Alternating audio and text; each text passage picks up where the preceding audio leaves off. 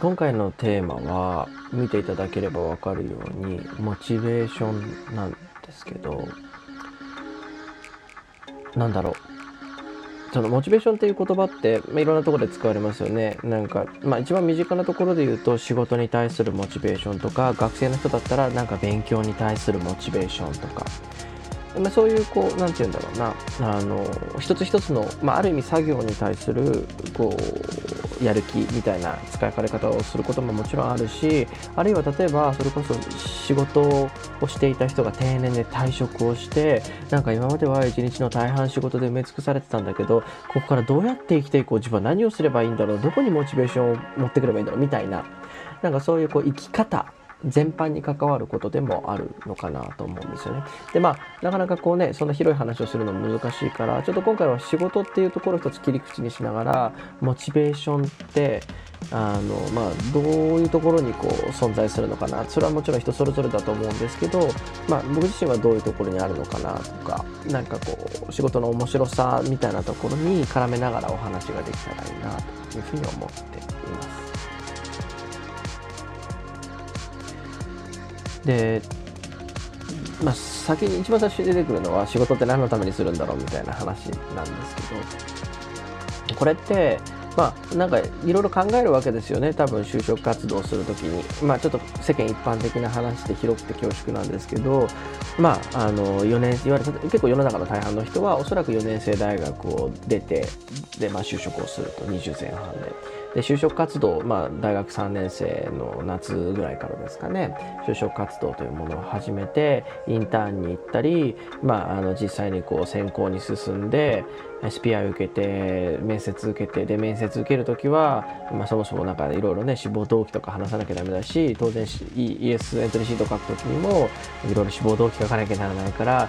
まあなんかとりあえず大企業だし名前もよく知ってるから受けてみるんだけどなんかそれっぽい理由つけて先輩とか OBOG の人に聞いてなんかそれらしい動機受ける動機モチベーションをこう文字にするとか言葉にするわけですよね。でもまあもちろん今言ったような話ってこうなんていうんだろうかなり無理があるというか別に本気でそう思ってるわけじゃないあの本心は大企業だからとか名前知ってる給料がいい、まあ、いろんなそんなファクターなんだけれどもなんかやりがいみたいなところと絡めて仕事のモチベーションっていうのをこう表現するんですよね。でじゃあ実際に社会に出て社会人だからまあ社会に出て働くっていう意味だと思うんですけど働き始めると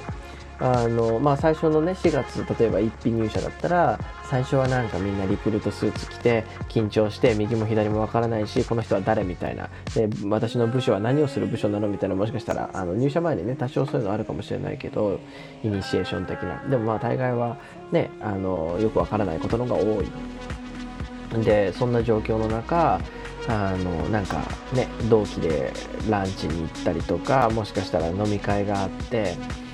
でまあもしかしたらねその飲み会のテンションみたいなのは大学の延長なのかもしれないけどなんかいきなり仕事任せられてちょっとこれやっといてみたいな。でまあもちろん聞けたりはするけど自分の責任の範囲っていうのは大学の時と全然違う。自分でこうやることに対して責任を持たなきゃならないし、うん、そこにプレッシャーもあったりする。でやっぱりそういうことに一生懸命になってるから、まあ、飲み会とかはね多少気が安らぐかもしれないけれども基本的には結構バタバタしていて最初の数ヶ月、まあ、もしかしたら半年ぐらいはあんまりこう仕事のなんかなんだろうなやる気とかモチベーションみたいなものを考えなくても無我夢中で進んでいくのかもしれないんですよね。だけどなんかこうきっとあるタイミングでなんかもしかしたらそれは仕事が大変だとかなんか先輩に怒られた上司に怒られたとかなんかどっちかというとこううまくいかないタイミングの方が多いのかもしれないというのは感覚的にこれ肌感覚なんですけどなんかあの家に帰って「ああ今日も疲れた」とか言って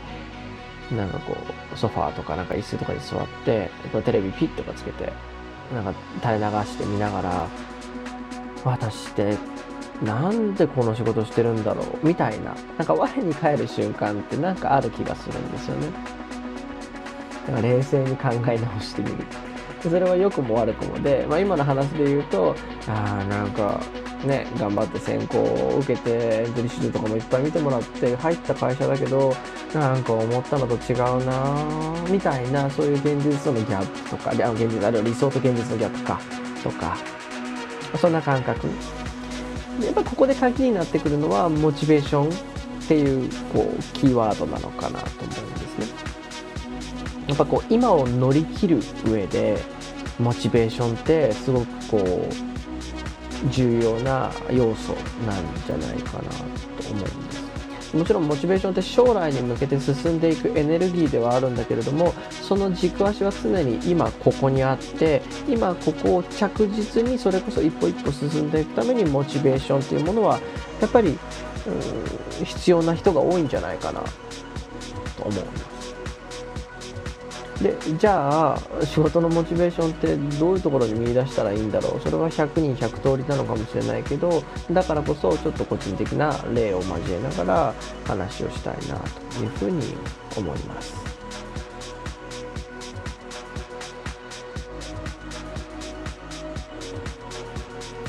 でまあ仕事のモチベーションってこういろんなさっき言ったように置き方があると思うんですけど今の仕事のモチベーションと僕例えば僕の話で言うと前職のモチベーションってちょっと実は違うんですよね。前職は自分が大学院まで出て専門にしていたところだったしそれなりにこう何て言うんだろうな専門性もあるというような、まあ、自負があってでいろんなところでこう経験も積んできた領域だったからなんだろうなあのその自信自分ができるっていう感覚がモチベーションだったんですね。例えば何か言われたりするわけですよ。ここはこうした方がいいよとか、ああしてくださいねみたいなこう命令だったり、あるいは依頼だったりするしもちろんそれはそれでうんうんと思って聞くんだけどそういう一つ一つの細かいことはさておいても自分がなんとなくこう大きな一つの仕事というパッケージで見たらうまくいくだろうなとかうまくできるっていう感覚はありました。でだからそのなんかこうああ今日も疲れたみたいな時にもいやでもできるよっていうそういう感覚があったんですね。でそれからもう一つ当時前職の時に何がモチベーションだったかというと僕は自分にとってあの尊敬する先輩えまあ、先輩って言っても大先輩大師匠ですよね。もう亡くなってしまったんだけどが、えー、いてその方がこう自分のことをすごく気にかけてくれていたあっていうこと。でその方の、えーと、パートナーの方も、まあ、いわゆるお嫁さんですよね。もうすごく自分のことを気にかけてくださっていた。っていうこともあったのでなんかこうその人のあるいはそのそういうこう期待をかけてくれているたくさんの人たちの期待を裏切れないなっていうことも原動力モチベーションにはなってると思います。だからそういう意味で言うと前職前の仕事の時はうんとそのまあなんだろうな専門性に裏打ちされた自信とそれから他の人から、えー、かけてもらった温かさとか期待に応えたいっていうその2つが大きく分けるとモチベーションだったんですね。でそれはある意味こうすごくこう何て言うんだろうなうーん経験とか他者にこう足場を置いているのでまあなん今自分が現職でいる時のモチベーションと全然違うんです。なぜかというと今自分がやっている仕事っていうのはまあ多少自分が大学院の時にやっていたこととも絡むしだから取ってくれたっていうのもあると思うんだけどもでも基本的には全然違う仕事だし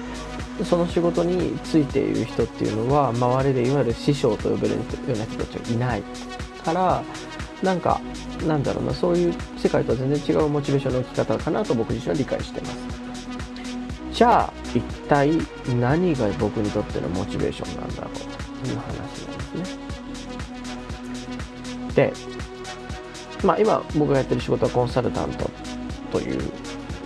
まあ、職種でいうと職種になると思うんですけどコンサルタントってこう、まあ、世の中的にこう、ね、いろんなところでネットとかでツイッターとかそれこそに出てますけどいくつか特徴があると思うんですよね、まあ、全開してということに過ぎないしコンサルタントって本当に何て言うんだろうな表現としてすごく曖昧だからプロフェッショナルコンサルタントみたいな人もいればえそれってコンサルタントって呼んでいいの？みたいな、まあ、そういうのもあるわけですよ。何ていうかただのアドバイザーみたいな。だからま定義もすごく難しいんだけどいわゆるコンサルタントとかコンサルティングファームと呼ばれるようなところってこういくつかイメージがあると思うんですよね。一つは結構忙しい。もう一つは給料はそれなりに高い。まあこの2つぐらいですかね。まああとはなんかあのねこう最近はいろいろ情報漏洩とかですけどそういうこうインシデントがこうあると結構渡り登りやすいみたいな、まあ、コンサルっていうのは結構ブームな業界でもあると思うので。でまあ、仕事が大変っていうところで言うとさっきあの一番最初の冒頭のところで話したようにまあなんだろうなんでこの仕事やってるんだろうみたいな事象に結構ぶち当たりやすいと思うんですよね。じゃあ僕はこうどうやってえそうそうなるんですよ僕自身も。なんかこうやっぱりなんだろうそんな深刻じゃないんだけどなんか大変だなっていう感覚がやっぱあってじゃそこで何がモチベーションなんだろうなって思うとやっぱり少なくとも僕にとってこの仕事は好きなんですよ。でそれは好きになる要素がやっぱいくつかあって一つはあのまあ自分が人と関わることが好きだし人と会話をするっていうことまあそれはメールでもいいんですけど、まあ、とりあえずバーバルなものだとするとこういろんな人と話したり自分がベラベラ喋ったりするのもすごくねこれ聞いてくれてるんだったら分かると思うんですけど好きなので。そういう意味で言うとそこにすごくこうやりたいことができてるという感覚があるそれからもう一つは、まあ、僕はちょっとそんなエクセルは得意じゃないのでなんかマクロとか、あのー、すいませんお恥ずかしながらできないんですけどでまあ例えばパワーポイントとかっていうことで言うとうん、作るの好きなんですよね。まあもともとね、あのビジュアルの仕事してた、写真とか映像の仕事してたっていうのもあって、何でしょう多分そういうこうざっくり雑な言い方をすればアーティスティックなものにすごく惹かれるというかクリエイティブなこうそのパワーポのスライドっていう1枚のこうシートの上に、まあ、自分なりにこう伝えたいメッセージとかをこうなんだろうなあの絵とか図で表していくみたいなでそういうのって結構好きで。だから多分結構ちまちました面倒くさい作業だなと思いながらもやっぱりこう好きだからモチベーションとか続けられてるみたいなところってあるような気がしてます。で何が言いたいかっていうとあもちろん例えば給料もモチベーションですよ。そのお金が安かったら多分やらないと思うんで。あのそれはまあそれでなんですけど。でもお金だけじゃやっぱりなかなか難しい。ななんかもう給料日はあと何日だから頑張んなきゃみたいななんかそういう感じでは僕はないんですけど。で何が言いたいかっていうと仕事のモチベーションってまあ、もしかしたらこれを聞いてくれてる人の中にはこれから仕事っていうことを考えていくフェーズに入る人も、まあ、いわゆる学生ですよね。もいるかもしれないんですけど仕事っていうことを考える時にやっぱり自分がどういう生き方をしたいのかっていうことをうーんなんだろうな。自分がどういう生き方をしたいのかっていうのはちょっと違うな、えー、と言い直しますね。自分のことをメタ的に見る経験をちゃんと積んでおいた方がいいと思います。僕はそんな別に偉そうにいや僕は自分をメタ認知できていてなんかもう僕の強みと弱みはこうでああでみたいなそうことを言うつもりはないんですけど多分やりますよねなんかこうあの就職活動の時とかにも自己分析やったりすると思うんですけどそれをちゃんと日頃からやった方がいいと思います。自分の強みとか弱みって何なんだろうとか自分は何ができて何が好きで逆に何が嫌いなんだろうみたいな。やっぱ好きじゃないことをやるのってすごく辛い。あの昔とあるインタビューで僕が野球やってたんでイチローのインタビューとか好きでよく見ててイチローが言ってたのがどんなに努力してもそれを好きでやってる人には勝てないって言ってたんですよね。でも好きだって思えるっていうことはそこまでに自分のことをちゃんと客観的に認知するプロセスがあったっていうことだと思うんですよね。なんとなく楽しいっていうフェーズだけではやっぱ続かないからなんで好きなんだろうなとかやっぱしんどいけど乗り越えていけるその好きさ加減みたいなものを自分の中で多分確認するフェーズっていうのがあるんじゃないかなって思うんですよ。でそういう経験をちゃんと積んでいるとやっぱり多少しんどいことがあっても乗り越えられるしモチベーションにつながる。そんな難しい話じゃないと思うんですよね。写真例えば僕仕事映像の仕事やってるのもやっぱ好きだからやってるんですよ。面白いと思うから。楽しいから。でなんかそういう感覚をこううん見つける時間をなんか若いうちっていうとなんかすごく僕自分が年取ったみたいですけどでもやっぱり作っといた方がいいと思います。でじゃあじゃあそこで問題になってくるのはじゃあ前職は楽しくなかったんかいっていう話なんですけど、まあ、さっき言ったように僕は前職のモチベーションの置きどころっていうのはちょっと違ったんですけどその楽しいとか楽しくないっていう話で言うとあるタイミングで楽しくないなって思った瞬間が来ました。それは別に何て言うんだろうな、うんと、人間関係がなんか嫌だったとかそういう話じゃなくて、うんと、自分が本来やりたかったことができなくなってるなとかここから先できそうにないような変化があるなって思った。だからなんかそこに対してモチベーションが続かなくなってそれが自分がやりたいことがよりできそうな仕事を探すようになったっていうことかなと思います。でまあその転職活動っていうのをする中でも本当にこういろいろバーッとメモ書いたりこう思ったことをとにかく書き溜めてでやっぱりそれを見返してあここ自分はこう思ってるけどなんかこううまくつながってないなとか変だなみたいなことをやるまあ僕より全然いっぱいよくできる人のこと僕は知ってるんであんまりこう偉そうなことは言いたくないんですけどでもそういう時間を作ったんですね。でまあたまたまご縁があって自分のことを拾ってくれる人が拾ってくれる会社があって今いるっていう感じです。でもだからそれこそ大学生とかさっき言ったように時間があるわけですよ。社会人になっても無我夢中で生きなきゃなんなくてその日の仕事に追われてああ残業忙しいみたいな職場になっちゃうことだってあるから時間がある大学生とかのうちにやっぱりまあカラオケ行ったりなんかドライブ行ったり旅行行ったりなんかわかんないあのねワイワイ友達とか恋人と騒ぐのもいいけど自分のことを落ち着いて冷静に見る時間って本当に大事だなって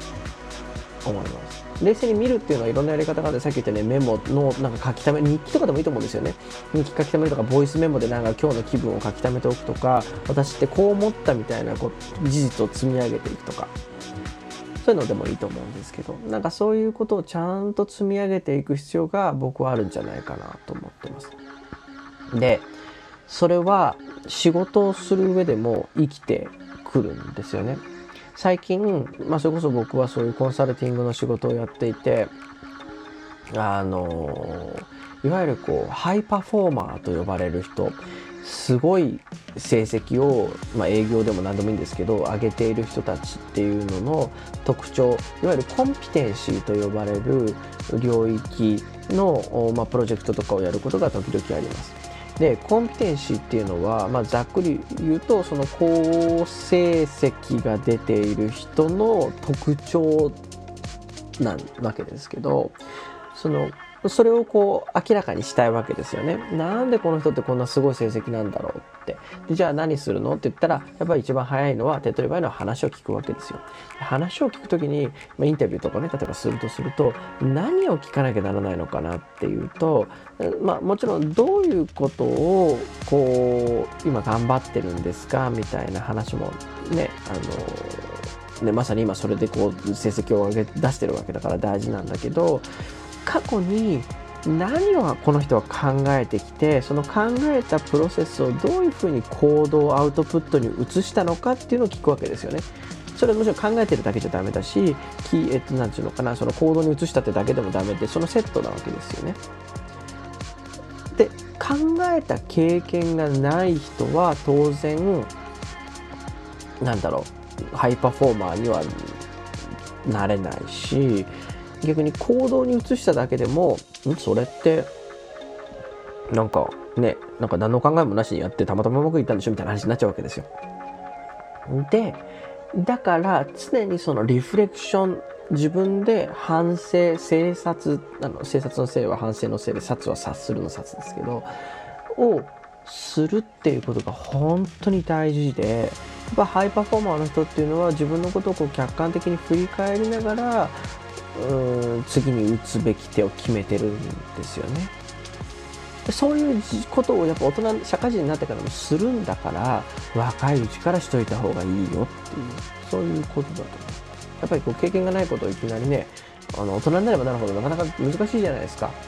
あのいきなりね僕例えば今日からラグビーやってくださいとかだってもうなかなかこう無理なわけですよ。簡単な例でもって言うとおじいちゃんおばあちゃんにいきなりスマホ渡していじってくださいって言って、まあ、できる人もいるかもしれないけどこれは何じゃボタンはどこじゃみたいな話になるわけですよね。若いうちにやっぱいろんなこうことを考えることを経験しておいた方がいい。もしかしたら僕は学校でそのなんか勉強するっていうのは考える体力をつけるっていうことなのかな。ちょっと今日の話とはそれますけどっていう気もします。別にその数学の問題が解けるとか英語の文法が分かるとか古文漢文が読めるとかっていうそれはもちろん大事教養として大事なことっていう側面もあるけどそれだけじゃなくてなんかそこにたどり着くためにロジカルに考えて答えを導き数学なんか特にそうですよね。僕は数学得意なんじゃないんであんまり言えないですけど。でもなんかそういうプロセスが大事。でもその大事さがよくわからないままなんかとりあえず問題解いて答え出して点数もらってああみたいな。一喜一憂するみたいな。なんかもったいないなと思うんですよね。なんでこういう回答にたどり着くのかどうやって考えたら正解が導けるのかで間違ったら何で間違ったのかって考えるその習慣やっぱ考える体力がない人はうん仕事をするのも厳しいっていうのはこれはえー、僕は誰に言われたんだっけな。この仕事を始める時に上司に確か言われました今の自分の。考える体力大事だよって。そう思います。でも